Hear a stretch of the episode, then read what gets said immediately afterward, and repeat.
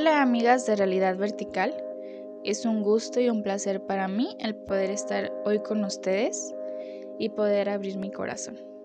Mi nombre es Ruth Serna, tengo 20 años, soy de la ciudad de Guadalajara, Jalisco y actualmente estoy estudiando la carrera de terapia física y rehabilitación. Y bueno, el día de hoy les voy a compartir cómo es que Cristo llegó a mi vida para levantarme y no morir nunca más. Y bueno, yo nací en una familia cristiana. Mis papás han sido líderes en la iglesia desde que tengo memoria. Entonces, prácticamente desde que yo soy una bebé, mis papás han estado involucrados en la iglesia. Y pues bueno, como ustedes ya se han de imaginar, pues yo me la pasaba en la iglesia todo el tiempo. Iba a todas las actividades que mi iglesia hacía y sobre todo porque mi iglesia era súper fan de hacer actividades todo el año, todo el tiempo. Entonces ahí me veías tú 24/7. Eh, inclusive una vez recuerdo que conté los días que iba a la iglesia, iba todos los días. O sea, nada más yo creo que venía aquí a mi casa a comer y dormir y ya. Pero me, me la vivía ahí todo el tiempo.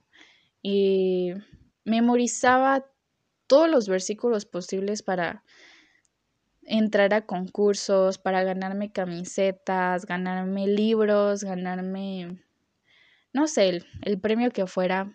Eh, me sabía todas las historias de la Biblia, desde Génesis hasta Apocalipsis, o sea, yo era la primera en contestar en, en los concursos que hacían. Inclusive llegué a, como a dirigir el grupo de alabanza de los niños. Ahí siempre, siempre me veías. Y bueno, hacía una infinidad de cosas. También iba a campamentos todo el tiempo, todos los años, todos mis veranos. O sea, yo, mis recuerdos están llenos de campamentos nada más. Pero ese no es el problema. El problema es que en mi corazón había religiosidad. ¿Y religiosidad por qué? Tú has de pensar como una niña de 7, 8, 9 años tenía el problema de la, religiosidad, si es cuando más inocente está un niño, ¿no? Pero como les comenté antes, mis papás eran líderes en la iglesia. Yo tenía la mirada de todos sobre mí, sobre mi familia. Entonces, la verdad, es muy difícil eso, porque al parecer todos los demás pueden ser imperfectos, pero tu familia no puede. Tu familia tiene que ser como un robotcito que tiene que estar cumpliendo y haciendo todo bien, todo, todo bien. Y la verdad para mí eso era muchísimo, muchísimo, era una carga súper pesada en mi corazón. Y sin Cristo, imagínate. Así que así empecé a vivir mi niñez y parte de mi adolescencia. Y yo la verdad no tenía un rumbo, no tenía un propósito, meramente existía, así, tal cual, porque Cristo no estaba conmigo, Cristo no estaba en mi vida. Y bueno, un día yo estando sola, eh, fuera de casa, sin mis papás, sin mis hermanos, no estaba pensando en nada, la verdad cuando pienso en ese momento, recuerdo que no estaba pensando en nada, como que les digo, yo solo existía. Y en ese momento entró un miedo profundo a mi corazón, un miedo terrible. Jamás he vuelto a tener tanto miedo en mi vida como en ese día y en ese momento. Y miedo, tú dirás, ah, pues a qué, ¿no? ¿A la araña o no al terremoto, no. Yo tenía miedo a la muerte. Y no solo al hecho de morir, sino tenía miedo a lo que iba a pasar con mi alma después. Porque como les digo, yo sabía absolutamente todo. Inclusive mi mamá, a la edad de cuatro años, me compartió del Evangelio.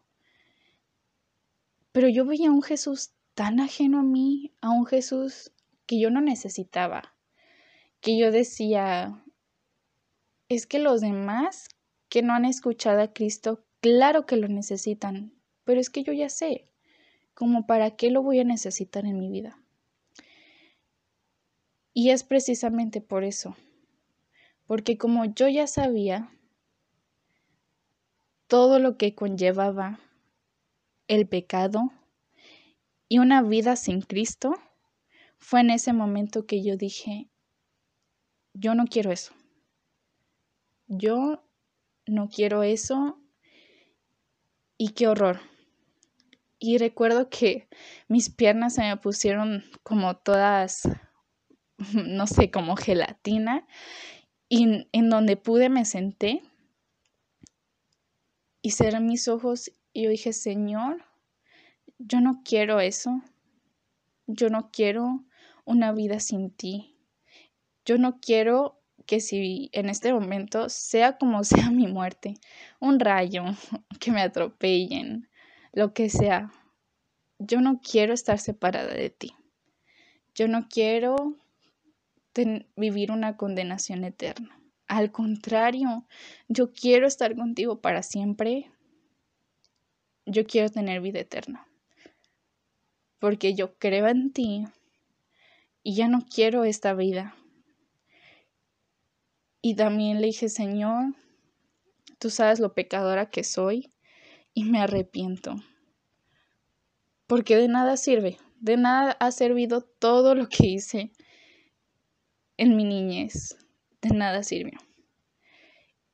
Y ustedes, niñas, no se imaginan el sentimiento que tuve cuando abrí mis ojos.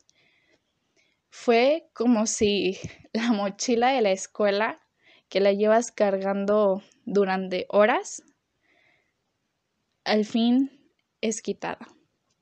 Pero no solo, no, no, no fue un, un alivio físico, sino un alivio de mi alma, un alivio espiritual. Y niñas, les digo, desde entonces no he vuelto a tener miedo a la muerte. Yo estoy segura que si el día de hoy yo me muero, de la forma que sea, mi alma va a estar con Jesús, con mi único y suficiente Salvador.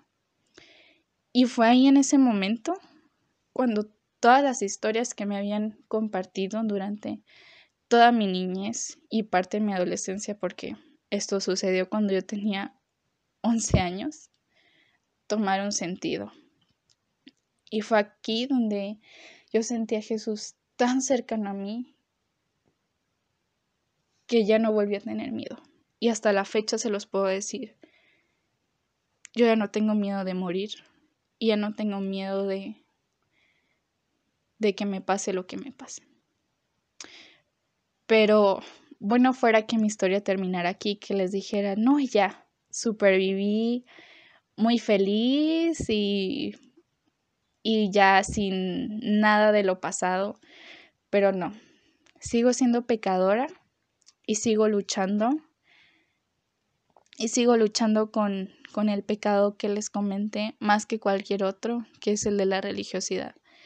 Porque ahora mis papás, de pasar a ser líderes en la iglesia, pasaron a ser pastores.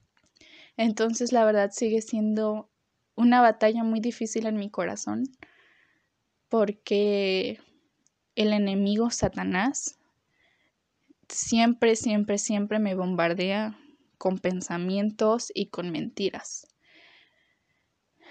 Pero es aquí donde yo tengo que voltear a Cristo y recordar de dónde me sacó y recordar su cruz y su sangre y su cuerpo que fue molido por mí.